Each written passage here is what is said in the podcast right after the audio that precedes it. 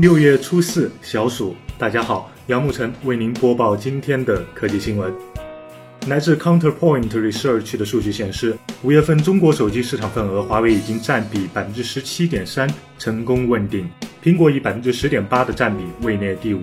本土四大品牌华为、vivo、OPPO 与小米共占百分之五十三的份额。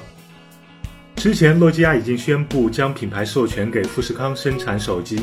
诺基亚安卓新机 P1 的渲染图曝光了，将由夏普开发设计，富可视代工，与夏普 Apples P1 非常相似。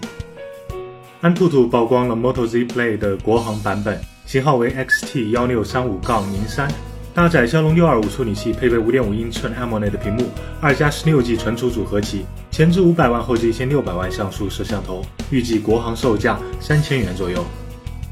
微软 DX 十二大升级，原生的多 GPU 技术也终于成为现实。混合多显卡让 A 卡、N 卡想插哪个插哪个。如果 AN 两家驱动要是打起来了，那简直就是一加一小于一啊！有网友曝光称，广电颁布的手游新规禁止游戏界面出现英文单词。如果传闻属实，这对游戏开发者又将是一吨暴击。难道扑克手游要把 JQK 直接改为蛋沟凯吗？